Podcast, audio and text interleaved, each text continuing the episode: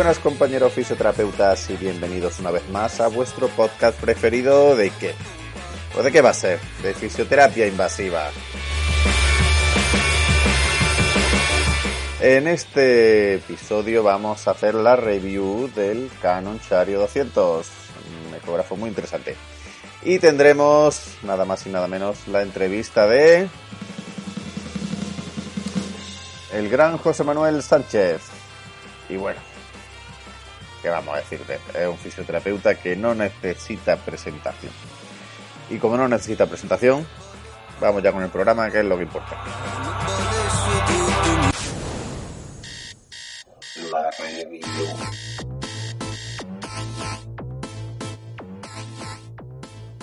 Hoy traemos la review el ecógrafo de Canon Chario 200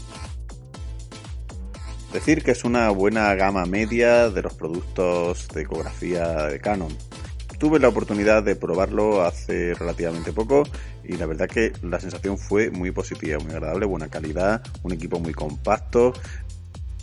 Pensemos que estamos hablando de, de ecógrafo que cuesta alrededor de los 20.000 euros, con lo cual uno ya espera cierta calidad.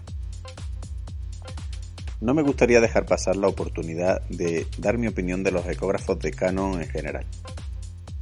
Para mí son una referencia en cuanto a gama alta de ecografía. Sin lugar a dudas, yo cuando pienso en los mejores ecógrafos del mercado, pienso en Canon. Puedo pensar en General y Canon. Para mí son como Mercedes BMW. Son los number one. Pero cuando hablamos de 30.000, 40.000, 50.000 euros en gama media quizá no sea su punto más fuerte y por eso eh, también quiero aprovechar para decir que su Chario 100, que es su modelo más económico, que sale en torno a unos 18.000 euros, mm, yo creo que otras marcas quizá dan mejor calidad eh, respecto a ese precio. Pero cuando ya entramos en el Chario 200, que como os digo está rondando los 20.000, oye, aquí ya empiezan a ponerse serios y la calidad ya es más aceptable, presentan eh, todo tipo de, de aplicaciones como elastografía, panorámico. Mm, para mí es un ecógrafo a tener en cuenta sin lugar a duda y que si podemos eh, tener alguna oferta, podemos hablar con el comercial, no hacer algún tipo de, de descuento o algún tipo de promoción, sería un ecógrafo que no dejaría de, de probar o de plantearme mi entrada en la ecografía de gama media.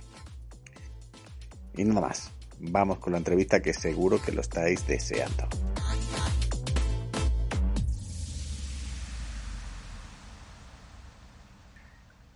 Hoy, bueno, creo que si alguien no necesita presentación en el mundo de la invasiva, es este señor que tengo el privilegio de entrevistar en esta ocasión.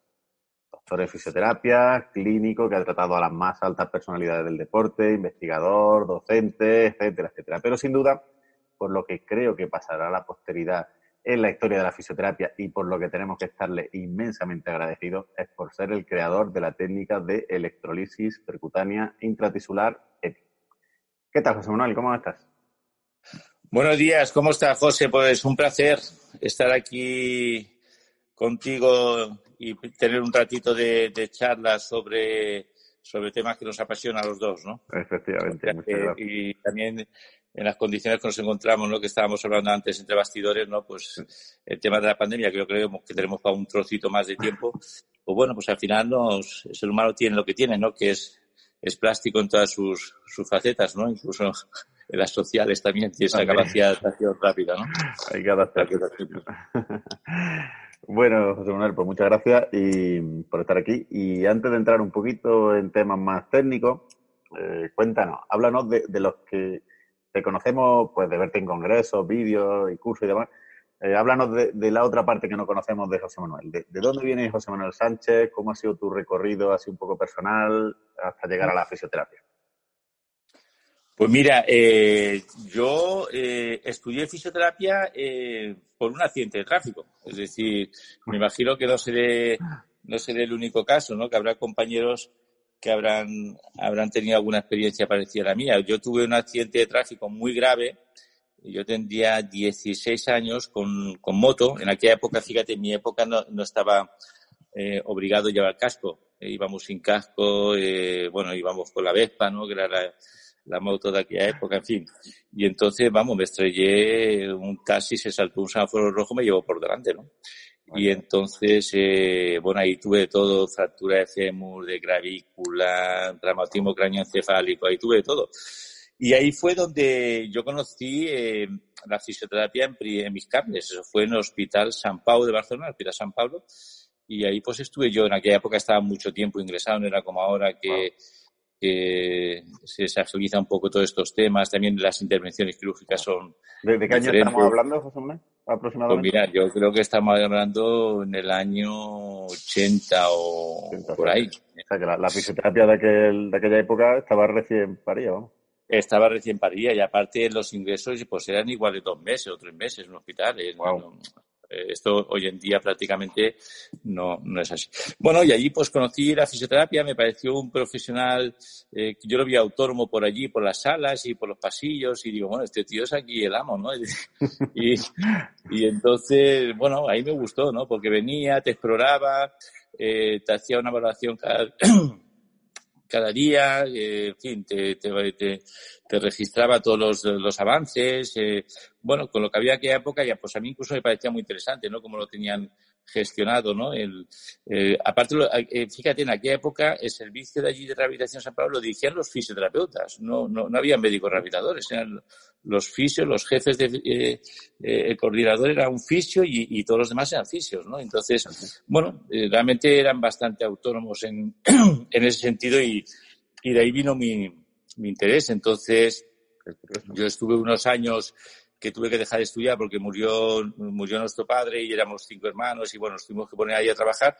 Y luego a la que a los 22, 23, pues bueno, retomé los estudios y me decanté por, por fisioterapia. Entonces, en la única escuela que había de fisioterapia, yo creo que era el 88, eh, la única escuela que había de fisioterapia era Jim Bernat, eh, en Cataluña y, y, empecé allí en Gimbernat, yo creo que era la tercera, la cuarta promoción, la cuarta promoción. Y, y, bueno, y ahí pues empecé la carrera de fisioterapia. Entonces, eh, yo creo que lo mío era por vocación, ¿no? bueno, en aquella época yo creo que era por vocación casi todos, porque fíjate, éramos promociones muy de 80, 70 personas, eh, o sea que y realmente era una profesión que o la conocías o no sabías de qué iba, ¿no? Es decir, entonces eh, bueno, mira, de mi promoción salió buena pasta. En mi clase, en, mi clase, pues fíjate, estaba Pau Dalmau, que es el director de la Escuela de Osteopatía de Barcelona, Ramón Aguadé, que es el decano de Colegio de Fisio de Cataluña, Jordi Vilaró, que es un referente eh, mundial en fisioterapia respiratoria, pues todos estos eran de mi clase, ¿no?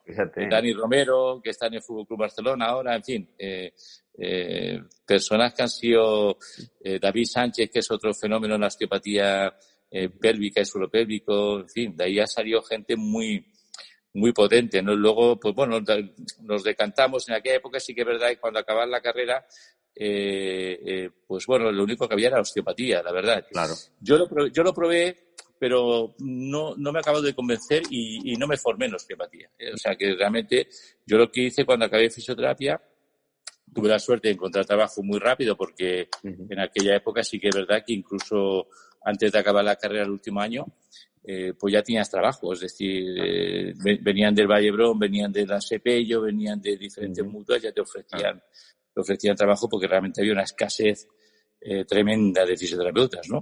Entonces, podías elegir incluso, ¿eh? es decir, que podías tranquilamente elegir, pues aquí sí, aquí no, ¿no? Es decir, que, que sí que había... ¿Y cómo, cómo fueron tus primeros trabajos de fisioterapia? Pues mira, yo empecé, el primer trabajo que tuve yo fue en la residencia Vallebrón.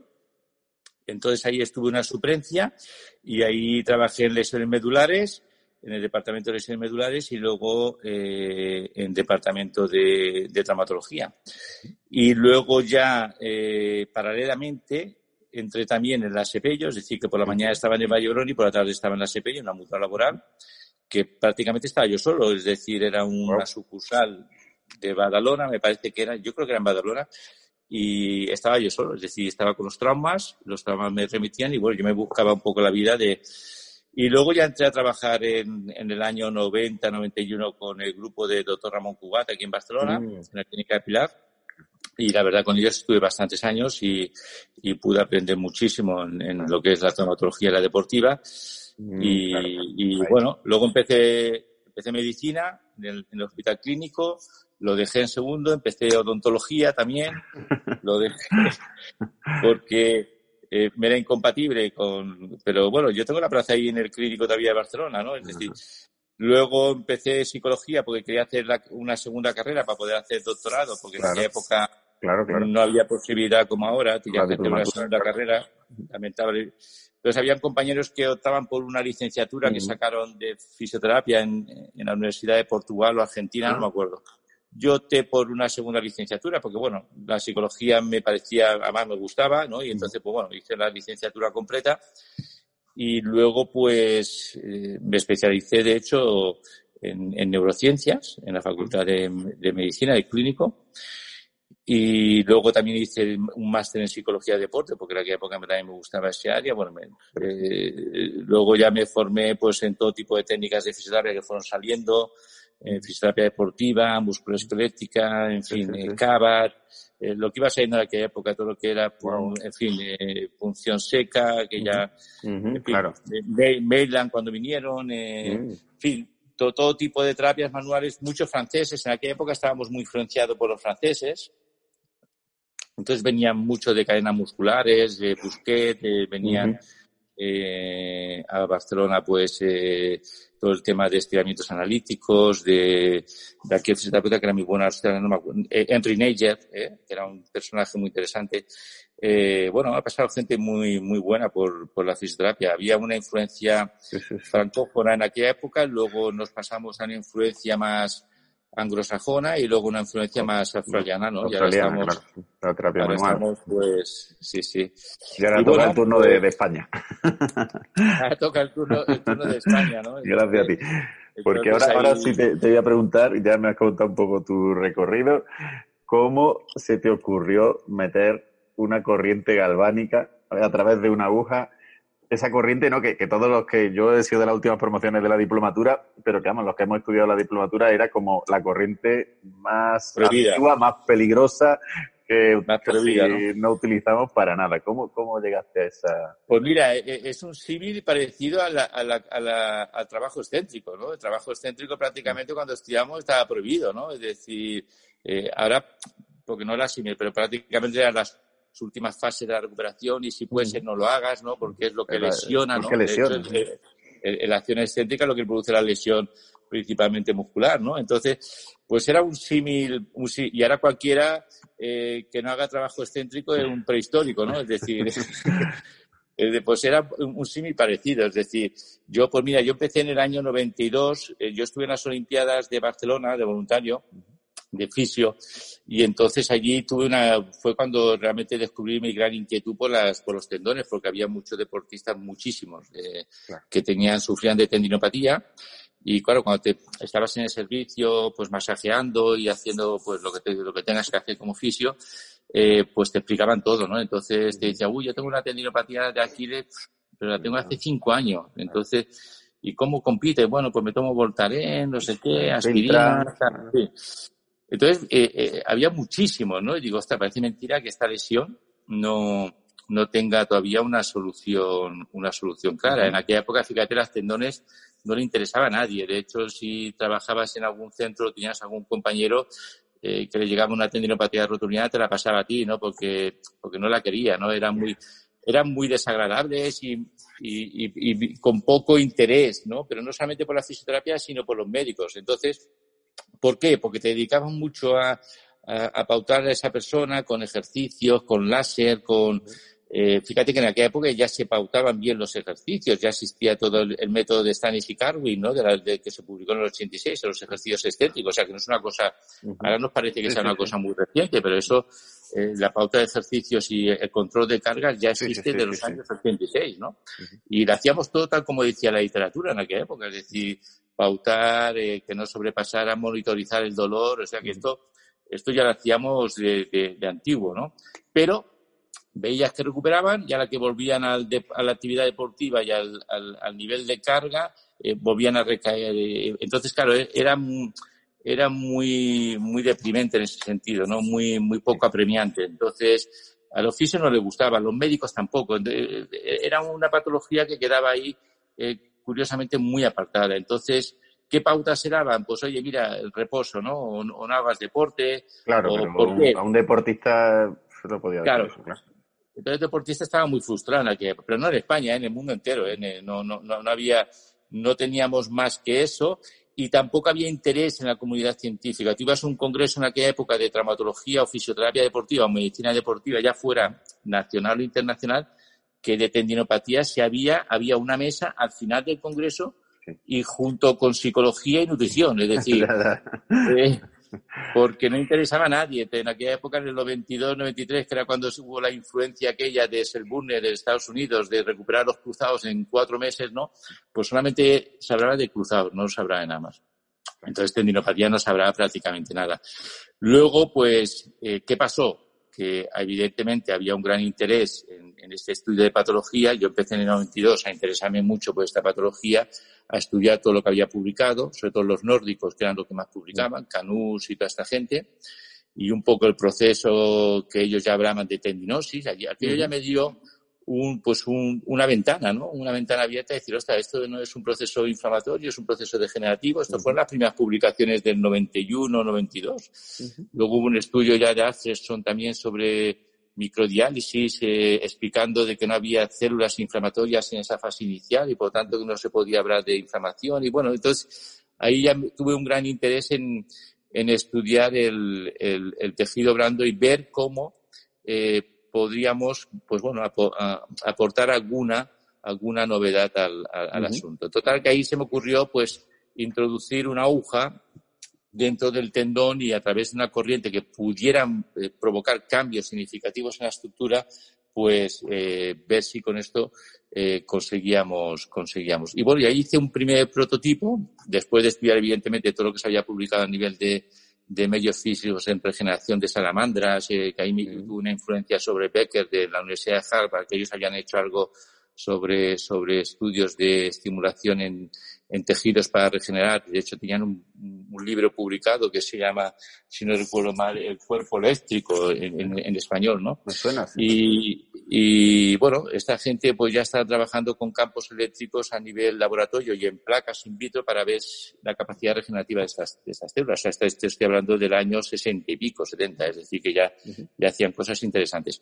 Y bueno, y a partir de ahí pues yo fui indagando y vi que la corriente galvánica era una corriente que era muy interesante porque era capaz en una estructura como el tendón de producir cambios electroquímicos muy significativos y de provocar pues unas pequeñas microlesiones o microinflamaciones que si nos guiamos por lo que decía Alfredson, el problema era de que no había una respuesta reparatoria adecuada y para que haya una respuesta reparatoria adecuada debe, debe, pasar un proceso de una fase de inflamación, pues lo que queríamos hacer era reinflamar estos tendones.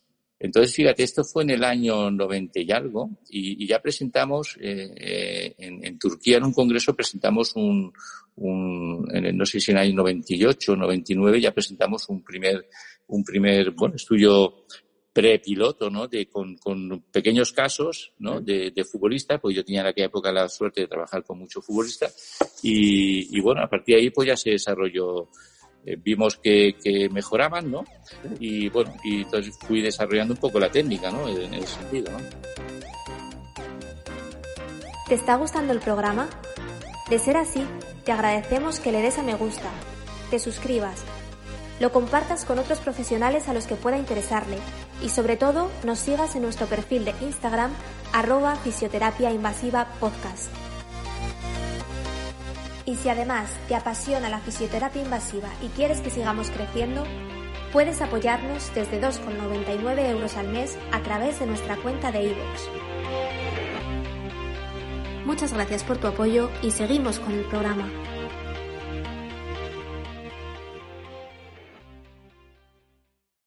Joder, pero ¿cómo fue la, primera vez que le pinchaste a alguien y le pusiste una corriente galvánica en un tendón?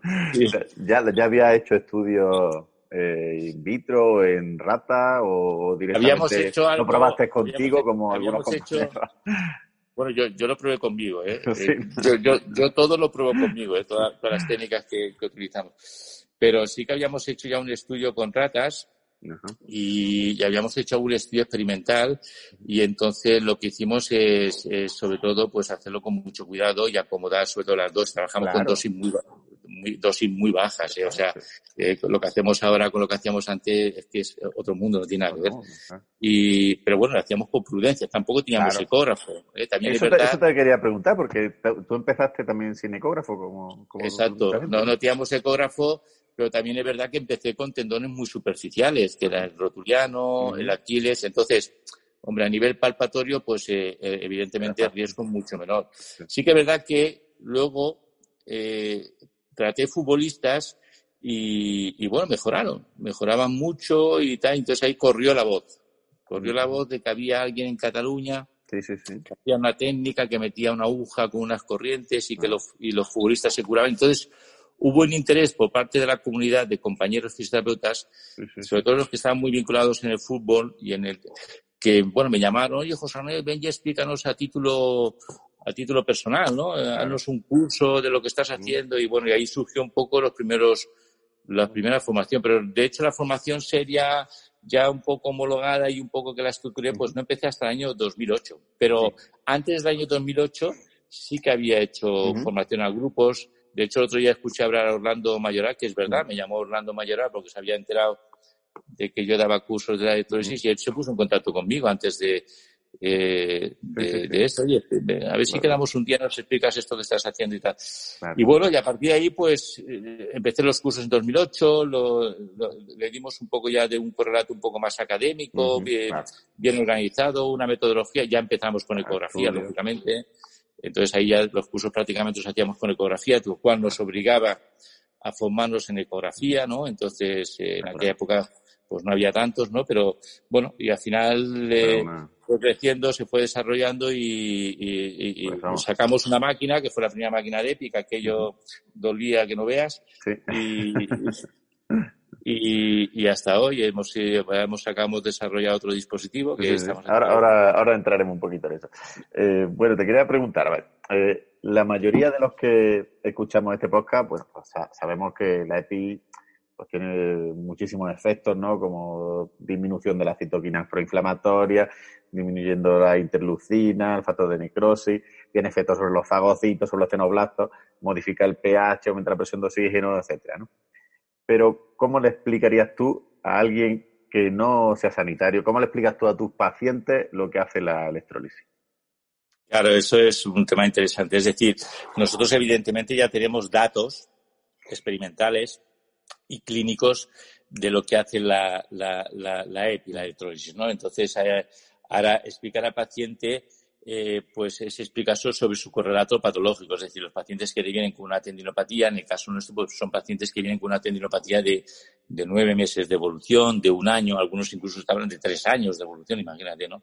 Entonces, pues bueno, nosotros le explicamos que el tendón, en esas circunstancias en las que se encuentra él, no tiene la capacidad ya de autocuración por sí solo, es decir, eh, es, es muy difícil, tenemos que utilizar técnicas que permitan activar nuevamente esos mecanismos de reparación-regeneración, para no entrar en las disyuntivas si regeneramos o reparamos, ¿no? activar esos mecanismos de curación, es decir, fracasaron esos procesos de curación y que lo que hacemos con la EPI es provocar esa respuesta inflamatoria muy localizada en la zona que realmente creemos que es el foco clínico del paciente que esto hoy en día ya lo podemos, con el dispositivo nuevo, lo podemos incluso afinar mucho más y lo que hacemos es provocarle esa pequeña respuesta inflamatoria que es necesaria para activar cualquier mecanismo de reparación. Es decir, no podemos reparar si no hay una previa inflamación. Entonces le explicamos con, unos croquis que tenemos, con unos esquemas, con unos dibujitos muy claros, pues la fase inflamatoria, cuánto tiene que durar, después de la EPI, la fase de remodelación, cuánto tiene que durar, y en esa fase tiene que ir combinada siempre con ejercicios, porque si no esa fase no, no se puede llevar de una forma adecuada y que eso, pues bueno, él ya puede estar eh, en, en, un, en un periodo determinado asintomático nuevamente, pero que luego tiene que ir trabajando pues la, consistencia de ese tejido que la ha perdido, tiene, tiene que hacerlo fuerte. tiene que adaptar el tejido de nuevamente. se lo, decimos eh, utilizando la analogía del músculo. Es como un músculo, tienes que ponerlo fuerte. De hecho, forma parte del músculo y tienes que ponerlo fuerte. Y esto pues te, te dura unos meses que ya no estarás con nosotros, evidentemente estarás libre, y, pero que tendrás que seguir con un proceso de, adaptación de, de, cargas. Y los pacientes lo entienden perfectamente, ¿no? Y entonces, si ellos van viendo que te ajustas a lo que dices y que se cumple un poco lo que dices, pues ellos lo entienden perfectamente. Sí que es verdad que luego tenemos tendinopatías que son extremadamente recalcitrantes y que, y que ahí pues hay, que probar otras técnicas porque con la, EPI, con la EPI no llegamos. Estamos de acuerdo. Eh, bueno, es verdad que el, desarrollo de, la EPI en los últimos años ha sido espectacular, ¿no? Eh, últimamente con el nuevo dispositivo, eh, la microEPI, los picos, la neuromodulación galvánica, ¿no? Que también está haciendo. yo te escuché decir en varias ocasiones que lo importante a la hora del tratamiento era la carga eléctrica acumulada, ¿no? Eh, ¿Sigues pensando lo mismo? Y de ser así, ¿qué, es lo que aportan estos diferentes modos de, actuar, eh, tanto en pico, en micro, en normal, al tratamiento? Todo esto vino, yo tuvimos ahí un, tiempo de, de impasse de unos un año y medio, dos años hasta que se desarrolló el dispositivo nuevo. Entonces ahí me dio mucho, yo tenía el prototipo, el primer prototipo. El dispositivo no podía salir al mercado hasta que no tuviera su certificado europeo. Entonces, bueno, ahí nos llevó un, un año y medio que en parte a mí personalmente como científico y como clínico me fue muy bien porque yo fui adaptando mucho ese dispositivo a lo que hacía en clínica. Entonces ahí aparecieron nuevos conceptos de aplicación de la técnica EPI, lo que es la carga eléctrica acumulada, lo que es la microEPI, lo que es la neuromodulación galvánica, lo que son los PICAR. Yo creo que hoy en día, fíjate, hoy en día tres conceptos de estos nuevos, esto aparecía a partir de 2018, estos nuevos conceptos que introdujimos nosotros. Es decir, hicimos eh, unas tablas, pero hay dos, tres que me parecen muy interesantes. Uno es la carga eléctrica acumulada, que es un concepto muy interesante que aplicamos y que desarrollé. ¿Por qué? Porque no es tan importante la intensidad, que no deja de ser el, eh, la velocidad ¿no? con que metes el flujo, sino la carga real que queda en ese tejido. Y es que ese tejido tiene unas bioimpedancias, unas resistencias, o llámalo como quieras, tan diferentes que influye mucho el flujo que dejes a la hora de provocar las diferentes reacciones en ese tejido. hay tejidos que son tan eh, tan resistentes que realmente una carga eléctrica X eh, es insuficiente para provocar una respuesta, eh, por lo menos a nivel estructural. Entonces, nosotros ahí, ahí le dimos mucha importancia a la cantidad de carga eléctrica, que para nosotros es mucho más importante decir qué cantidad de carga dejas en el tejido, que no a qué velocidad la metes, que no nos preocupa tanto, que es la intensidad. Lo importante, entonces, es la carga, no tanto que la meterla en más o menos tiempo. Claro, lo, lo que veíamos incoherente, yo en aquella época eh, hablaba de, oye, para las tendinopatías aplicar cuatro segundos, eh, cuatro, miliamperios o no sé qué.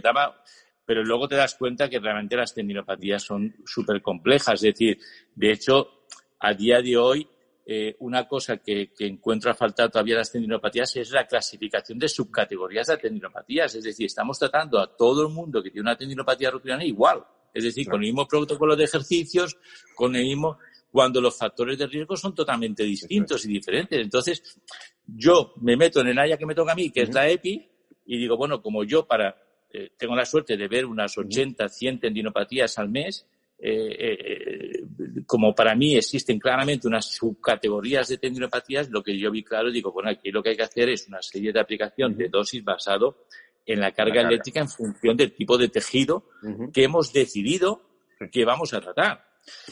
Entonces, eh, pero, pero tú fíjate, antes te he dicho que no es tan importante la velocidad, pero sí que es importante. Eso te iba a decir, digo, tiene que ser importante cuando hay picos, cuando hay micros, cuando claro. hay... Entonces ahí fue cuando también dijimos, claro, es que aquí, si tú te fijas y haces una microepi, eh, o llámalo como una microelectrólisis, eh, que tú dices, bueno, es que trabajamos con dosis bajas. Tú haces una microelectrólisis y realmente la densidad de gas que quedan, que estés media hora, en el tejido es mínima, prácticamente es insignificante. Para nosotros la densidad gas que queda en el tejido es el, es el valor objetivo fundamental de la eficacia de la terapia.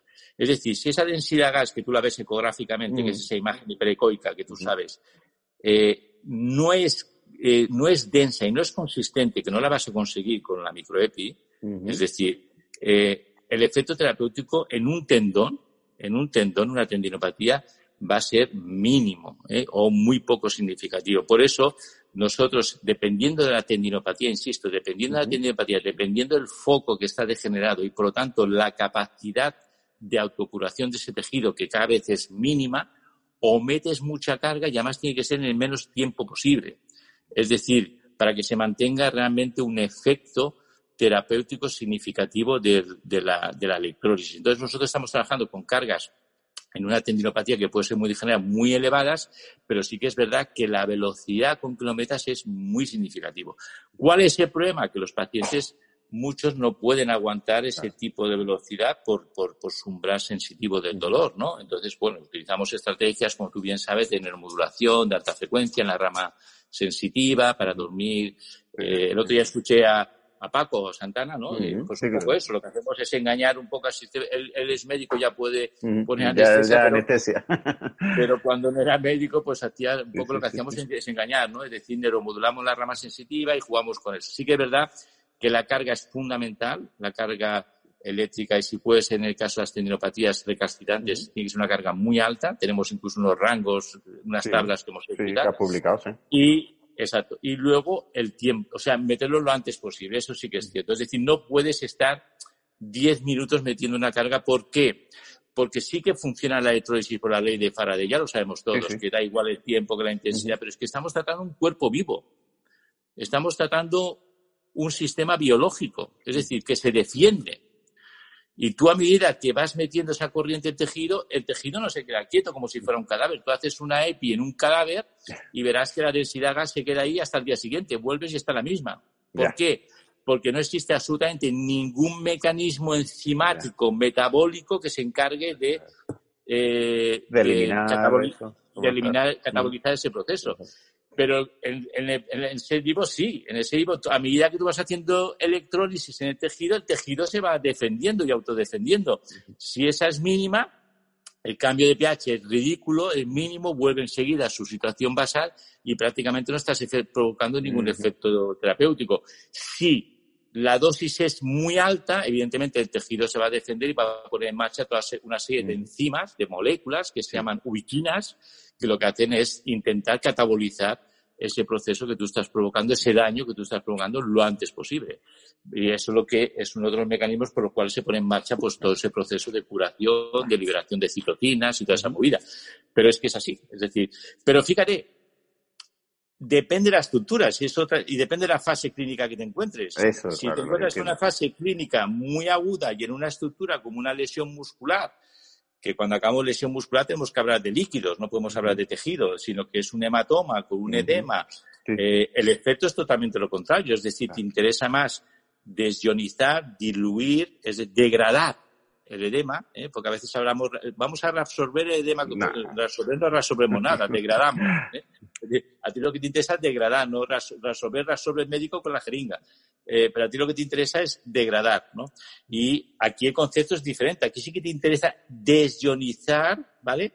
Convertir, digamos, ese, ese edema, ¿no? No me gusta mucho utilizar este, convertir ese edema en gas y que sea ese proceso catabólico del gas lo que hace que se degrade el hematoma, ¿no? Es decir... Bueno, estáis dando una cantidad de, de, abanico de opciones, ¿no? Con, increíble. Entonces, entonces Exacto. ¿Y la microepi por qué? Pues mira, la microepi como primera línea terapéutica en una tendinopatía muy recalcitrante, hombre, la puedes utilizar en qué? Pues hombre, pacientes que a lo mejor tienen un umbral sensitivo muy bajo eh, o pacientes muy sensibilizados, ¿no? El otro día hablaba Orlando Mayoral que, que él pinchaba pacientes incluso sensibilizados con buena respuesta y es verdad, es eh, cierto.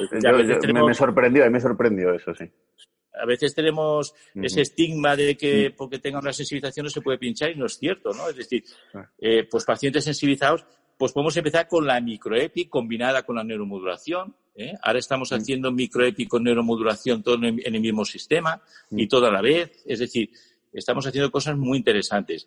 Y luego, a medida que el paciente pues vaya aceptando y vaya entendiendo un poco la, terapia, pues bueno, podemos eh, iniciar EPI y luego microepi. Siempre, a todos nuestros pacientes, a día de hoy, hacemos EPI y siempre acabamos con microepi. ¿Por qué? Porque la microepi, que son esos 20 minutos que tienes al paciente, te permite mantener ese ambiente, ese entorno óptimo, si lo quieres llamar así, ¿vale? De modificación del pH, de, facilitación de la electrotasis. Sabes que la corriente galvánica es una corriente altamente atractora a nivel celular. Sí, sí, sí, eh, claro, era como lo utilizábamos. la Universidad de Salamanca estamos haciendo estudios con la corriente galvánica y, si ves cómo las células se dirigen al cátodo es espectacular. Es decir, es altamente electrostática, es altamente modificadora del pH. Pues esa microepi lo que hacemos es mantener mucho más tiempo ese entorno óptimo que has provocado para que esa respuesta inflamatoria eh, que lo que buscas es que se traduzca en un proceso de curación de tejido sea lo más adecuado posible. Y prácticamente a todos los pacientes que hacemos EPI con carga acumulada, hacemos acabamos con microepi. ¿eh? Es decir, que. Y luego tenemos la gran revolución, que yo creo que es la gran revolución, es el PICAF. El PICAF eh, eh, lo utilizas como diagnóstico, ¿no? Y lo utilizas como terapeuta. El PICA lo utilizamos como diagnóstico, pero lo utilizamos como terapia, sobre todo eh, a nivel de los cambios que produce a nivel neuroplástico. Quizá, quizá un poco como neuromodulación también, ¿no? Es una neuromodulación galvánica, pero a lo bestia. Es decir, mm. porque tú estás metiendo 60 miliamperios en 100 milisegundos. Es decir, claro, es un poco lo que hablábamos. Eh, eh, electrólisis, hombre, electrólisis no porque quemarías el nervio, es decir, eso es otra cosa. ¿eh? Otra cosa, claro. eso tiene que tener un efecto a nivel central o a nivel segmentario importantísimo. Eh, eso es un sistema que se llama de, modulación condicionada del dolor, que como lo habrás estudiado, y eso es un estímulo altamente potente que lo que hace es estimular las vías endógenas analgésicas, las vías descendentes. Sí que es verdad que ahí tenemos que tener cuidado, porque estamos otra vez en lo mismo. Hemos de hacer el razonamiento clínico, hemos de valorar a ese paciente si tiene las vías de facilitación nociceptiva muy expresadas y las inhibitorias muy bajas. Es decir, estamos siempre lo mismo. Fíjate que ahora, en los cursos que hacemos, que ahora hablaremos si quieres, eh, nos dedicamos mucho eh, la EPI al razonamiento clínico test y retest, test y ah. retest, test y en la misma sesión. ¿eh? Es decir, pero por ejemplo, el PICAF yo, yo creo que es el gran invento de, de, la EPI que hemos aportado, ¿no? Es decir, hemos visto incluso en los cursos, los alumnos, en los cursos presenciales que hacemos con Luis Baños, Jonathan y José Vicente Grau, que son grandes compañeros con una experiencia en neuromodulación brutal, eh, han visto cómo cuando aplican a un paciente con una hernia discal, cómo el paciente mejora de forma significativa, pero no al momento, es que, es que se mantiene la mejora a, medio y largo plazo. Es decir, PICAF yo creo que ha sido la revolución en el tratamiento del dolor miofascial ¿eh? o neuromiofascial. O sea, yo creo que ha sido... Y la gran ventaja, que es que eh, eh hay que tener mucho, hay que tener cuidado, pero que es, es, es tremendamente eh, eh, breve, ¿no? Es decir, y, y, y, muy cuidadoso y, y ves que los síntomas cambian de forma inmediata, ¿no? Es, de, es lo que estamos, estamos es Impresionante, es impresionante. Eh, bueno, como ya he estado hablando, conocemos bien el pasado de la técnica, conocemos el presente que nos estás contando. ¿Cuál crees que será el futuro próximo de la electrolisis? ¿Hay algunos estudios que estéis haciendo, que has comentado? Eh, ¿Cómo crees que Mira, yo, yo siempre digo, José, y yo creo que, muchos compañeros, una técnica es buena técnica. Bueno, ¿qué tal? Pedazo de entrevista se está marcando el doctor Sánchez, ¿eh? Bueno, vamos a dosificarlo un poquito y así lo bueno si breve, mejor todavía. así que la segunda parte, próximamente en vuestro podcast preferido de fisioterapia invasiva, que la casualidad que se llama Fisioterapia Invasiva Podcast. Hasta la próxima, invasivos.